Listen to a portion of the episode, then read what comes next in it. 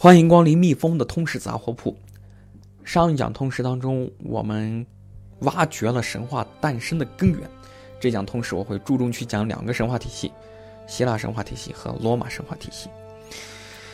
这两个神话体系在整个人类文明史上扮演着极其重要的角色，他们的影响其实到现在我们依然可见。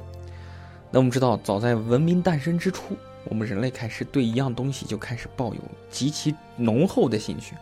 那就是璀璨的星空，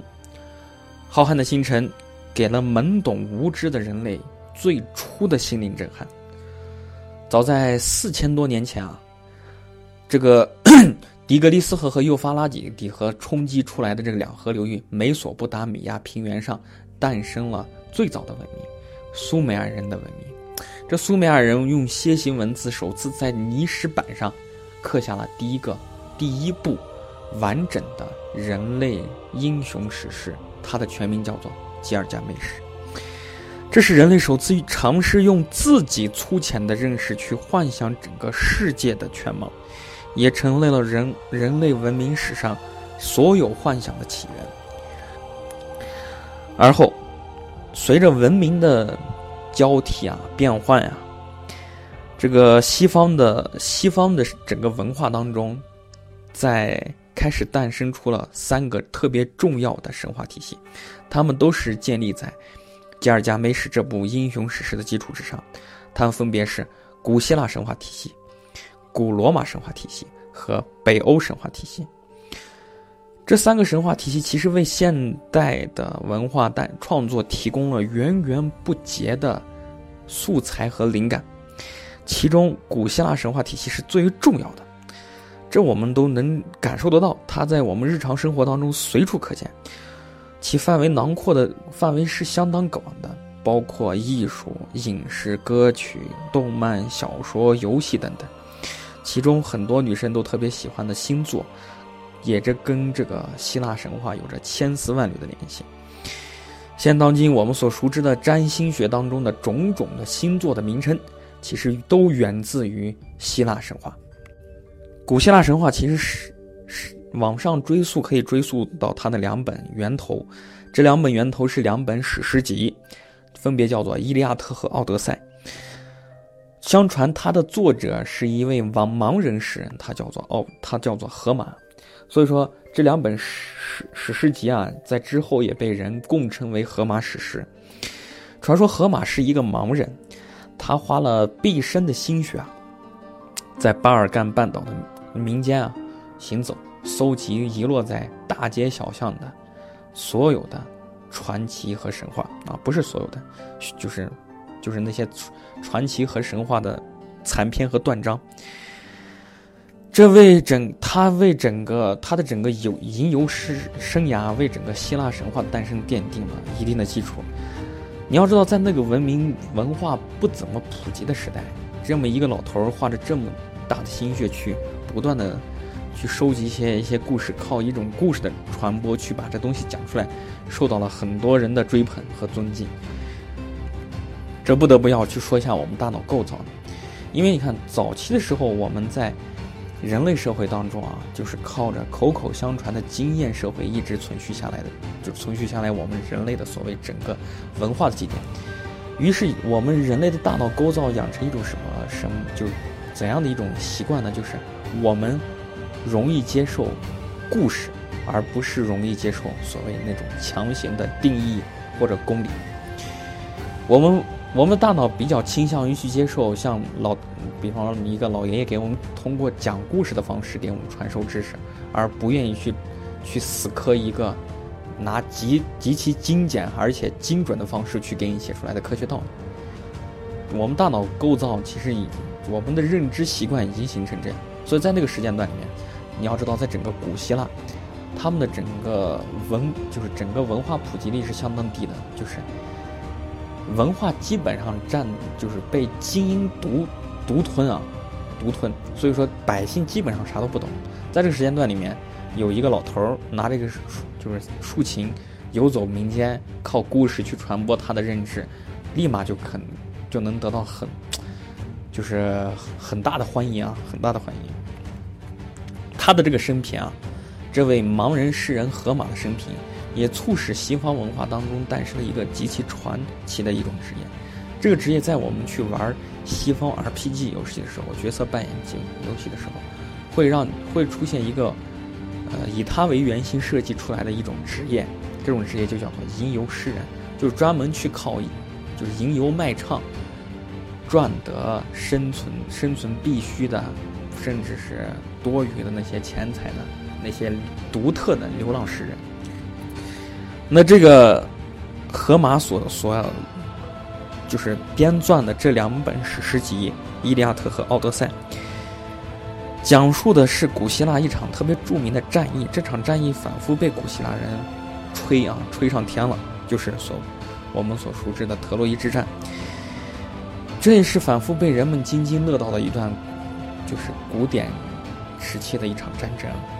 我们现在所熟知的，一比方说我们在电脑当中用到的一个木马一类的。名称其实都源于这一个历史事件。在二零零四年的时候，这这段历史还被搬上了大荧幕，拍成了一部相当棒的英雄史诗电影。我们熟悉的大帅哥布拉皮布拉德皮特在这里当中去扮演了希腊的一个传奇英雄，就是刀枪不入的阿卡琉斯。总之啊，就这个传说当中的盲人诗人荷马，靠这两部诗集，把古希腊神话的基本的逻辑框架和整个神学构架讲完了，讲清楚了。但我们知道，不同于基督教的圣经故事，古希腊神话是一个特别多神的体系，每个神都有自己负责的一小部分工作，比如宙斯负责的是打雷啊，管众神。同时搞搞人间大美女，阿弗洛狄特呢，就是他负责的是啥呀？他负责的是，呃，人勾起人的情欲和情愫，同时要去勾起人们对于美的向往。毕竟他是爱神和爱神、欲望之神和美之神嘛。还有一个是阿波罗，我们所熟知的阿波罗。阿波罗负责的是掌管太阳的起落以及整个光明的去向。但需要说明的一点是，古希腊神话背后所蕴含着的是一个比较朴素的科学主义精神啊。为何这从何说起呢？因为古希腊神话故事的诞生的初衷，就是为了去解释一个他们所不了解的自然现象，比如为什么整个世间会有春夏秋冬四季啊？为什么冬天地上偏偏是冬天地上不长东西？为什么天不塌下来？乱七八糟。古希腊是这么解释的，古希腊是这么解释这个四季的来临的。这个神话当中啊，古希腊神话当中有一个负责耕种的女神，她叫德摩忒尔。比方说丰收啊，有食物吃啊，基本都靠这位谷物女神。这位谷物女神有一个特别漂亮的女儿，她叫做佩尔斯塞弗涅。谷物女神特别心，就是特别爱她的女儿，特别心疼她的女儿。就把她每天牵到手里面，挎到，挎到自己的，就带到自己身边，舍不得她她离开自己半步。但这个女儿长得太漂亮了，以至于她引起了我们一个大色狼的注意啊！这个人就是冥界的主宰，冥王哈迪斯，也就是我们中国传神话当中传说出来的类似于冥王，就是阎王的存在。反正就是被哈迪斯看中了。哈迪斯就用尽一切办法把他的女儿给拐走了。这谷物女神就就因此之后再回到家之后，发现女儿不见了，就特别伤心。于是就开始不再用心去掌管世间万物的生长，大地因此而变得一片荒芜。他女儿的他女儿被掳走的这段时间，他就开始不再去去管自己的工作了，时间也就因此而变得了无生机。进入漫长的严冬，大地寸草不生。这宙斯，这众王众神之王宙斯一看就感觉不太对，就急忙找来自己自己的弟弟哈迪斯去商量，说：“你不要一天到晚霸占着人家，你看能不能咱俩商量一下，这能不能这样弄？你看一年当中前三个季度，你把佩尔塞夫涅送到他的母亲身边去陪他母亲，让他母亲好好工作，而后呢。”最后不是还剩一个季节吗？让他回到你身边，给你做老婆，你看行不行？我们说这冥王虽然说他好歹也是冥界的主宰，但是此时他面对他的哥哥也是整个神的主宰，他也没话可说，只能虽然说有千万不可不想答应，但是也迫于无奈只能答应了。于是呢，我们说当这个佩尔塞弗涅回到家去陪伴母亲的时候，我们整个天气会经历，呃，比方说万物萌生，欣欣向荣。万物万物凋零萧瑟啊，不是凋零萧瑟这样的一个过程，因此也诞生出来鲜明的春夏秋三季。同时，当他返还的那一段时间，然后世世间万物因此而失去生机，陷入死寂，整个世界进入漫长，不是漫长，是相对比较寒冷死寂的严冬，这也就有了四季之说。之前我记得好像是在二零一零年，PSP 版的战神出了一部二，叫做《斯巴达之魂》，其中关底的最终大 BOSS 其实就是这位倾国倾城的古物女神的女儿佩尔塞芬涅，也就是冥后佩尔塞芬涅。其实做战神这款游戏啊，作为就是建立在神话就是希腊神话基础之上的一个主机游戏。它其中含有很多的希腊神话的梗，如果感兴趣的话，而且有条件的话，跟着主人公奎爷一起一路杀到底，感受希腊神话别样的魅力，也是一个不错的选择。除此之外，我们还能从古希腊当中看出希腊人有了不得的自然科学思维，这还是很难得的。早在古典时期，希腊人其实就已经具备了我们现在所比较，就是现在看来比较现代的地心引力的概念。因为他们总是要去想着要去回答这样一个问题：为什么天在偏偏在天上就坍塌不下来呢？神话里这样去解释说，这神这天塌不下来是因为有一个有一个神，他叫做阿特拉斯，他他是干啥的呢？他是擎天者，负责把天顶在自己的肩膀之上。所以你虽然说地上有有重力有引力，也不可能把天给吸得下来，因为有神在那顶着嘛。所以说天因此而没有坍塌。所以说，古希腊的创作的目的就是从科学角度出发，以自己的认知方式去找到一个朴素的解释方式。虽然在当今人们看来，这类天马行空的想象和解释有点不靠谱，但是这期间孕育了人类最初的浪漫情怀。说到此，我们来捋一遍古希腊的神话体系。关于创世的理论，不管是基督教还是中国的盘古开天辟地，都承认世间万物脱胎自一片混沌之中，什么都没有。这其实跟我们现如今空间物理学当中主张的大爆炸学说其实有点殊途同归之感。说不定期间也有一种集体潜意识的映射，在。但是在我们所知道的啊，但是我们知道所所熟知的西基督教认为啊，天地是上帝分开的，上帝分开了光明和黑暗，在混沌当中分出了光明和黑暗。古希腊则认为起初世间什么都没有，后来慢慢诞生了天父跟地母，天父就是我们太阳系中的天王星，叫做乌拉诺斯，地母叫做盖亚。所有的神都是从他们身上分离出来的，就感觉像分裂分裂细胞一样分出来。天父跟地母就以此因此而具备了一堆的儿女，但是天父这个人天性生疑啊，乌拉诺斯天性神天性多疑，他就觉得这对女儿这这对儿女有可能会把他给搞翻掉，所以说他觉得他每次就是要把。就是要把自己的女儿女生出来的时候，他就会想尽办法把他们弄死。这其中有一个特别著名的一个人，是特别有作为的一个人，就是一个人啊，作为他第二代希腊神话当中第二代神的主宰，他叫做克洛诺斯，也就是泰坦之主克洛诺斯。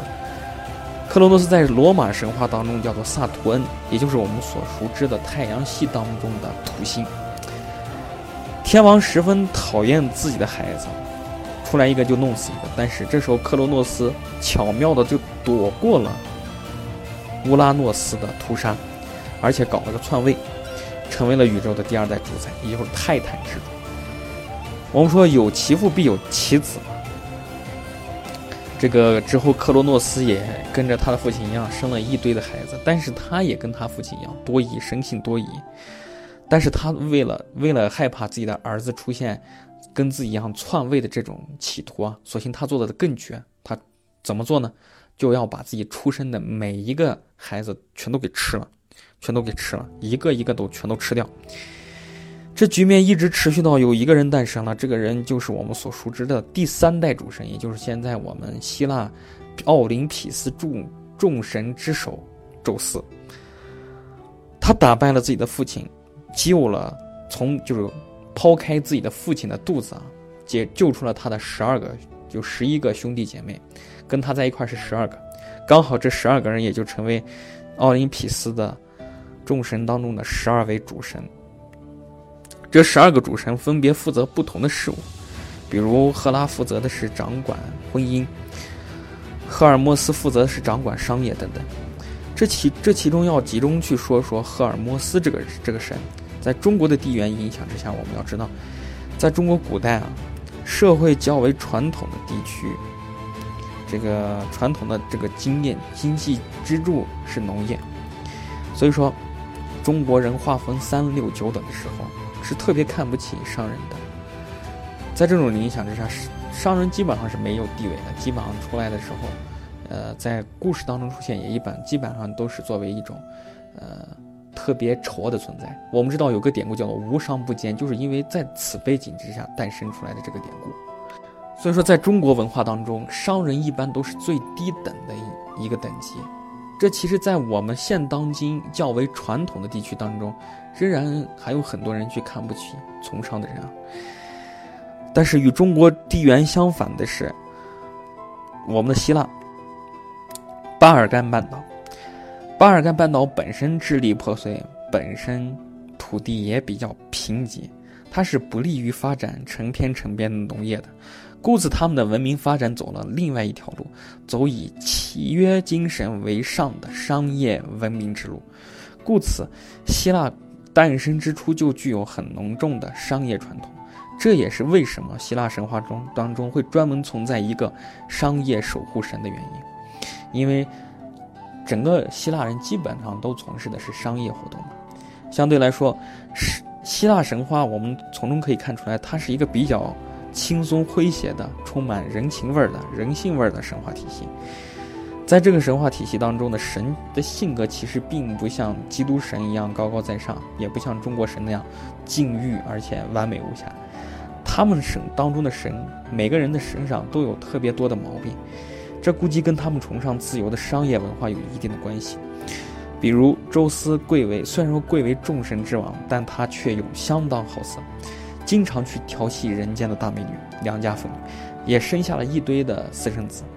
可偏偏这么好色的主神，却有一个非常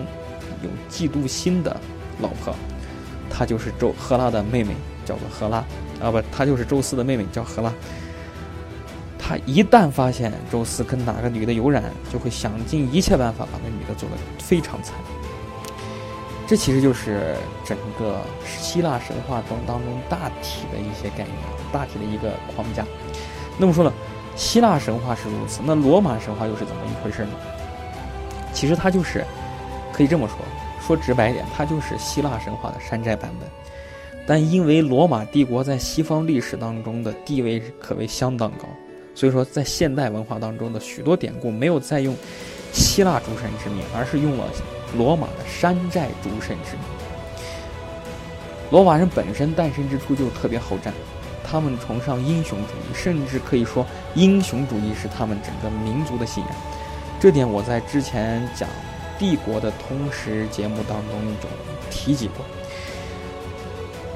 因此呢，他们整个神话虽然说山寨了整个希腊的故事模板，但却变得相当刻板而且无聊。早期的古罗马神话其实就是为了祭祀而服务的，直到古罗马诗人一个叫做。奥维德的人受到了荷马史诗的影灵影响，他灵感激发，于是就创作出来成体系的罗马神话。但是他的神话其实说白了就是照搬整个希腊故事嘛，希腊神话故事嘛，只是换了一个罗马人名字的外套而已。比方说希腊神话中的众神之之首宙斯，在罗马神话当中叫做朱比特，他的妻子赫拉叫做在希腊神话当中叫做赫拉，在罗马神话当中叫做朱诺。女神雅典娜在罗马神话当中叫做米涅瓦，爱神阿弗洛狄特。在罗马神话当中，就是我们所熟知的维纳斯，断臂的维纳斯嘛。还有他的儿子厄洛斯，他的罗马神话当中的名字更被我们所熟知，也就是丘比特等等。但是换了名字的希腊神话，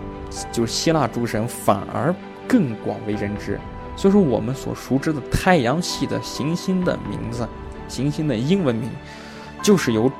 罗马诸神的名字而命名的。这其实就是简单粗暴的罗马神话，简单山寨的罗马神话。但第三个神话体系北欧神话其实就更加显得简单粗暴了。下个星期，漫威的一部大部头电影就要上映了，它就是《雷神三》。雷神系列，不管是它的漫画原著还是漫改电漫改电影，其他们整个故事的。框架都建立在北欧神话之上，跟狂这可能跟狂野的诺曼维京人有点有点相似。北欧神话有点简单直白，其间有很多的黄色呀，就是黄段子呀、暴力的成分，就是黄很多的黄暴内容。但是它的整个世界构架为现当今我们幻想文学当中的另外就是一个重要的支支撑文学，就是奇幻文学的。就是世界构架提供了一定的模板。我们所熟知的魔界，它的整个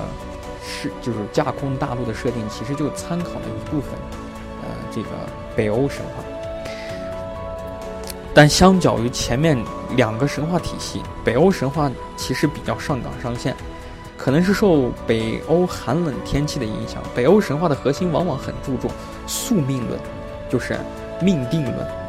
不管你如何努力，诸神都会往往面临一个特别悲的、特别悲壮的、特别悲伤的终结之战——灭亡的、灭亡的终点，叫做诸神的黄昏。我们说的下周要上的那个《雷神三》的副标题就叫做“诸神的黄昏”。至于是讲什么东西，我也不知道。我们下次共同期待吧。我。因为首先，北欧神话我们在现代现在流行就是流行的各种文摘当中的很多的介绍显得很晦涩，而且冗杂，而且篇幅比较长，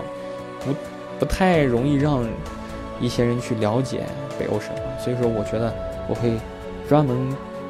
就是花出一期的时间去详细的给你们阐述所谓的北欧神话期间到底有些什么。这一讲的同时。我们讲到此就结束了，谢谢大家收听，我们下期见。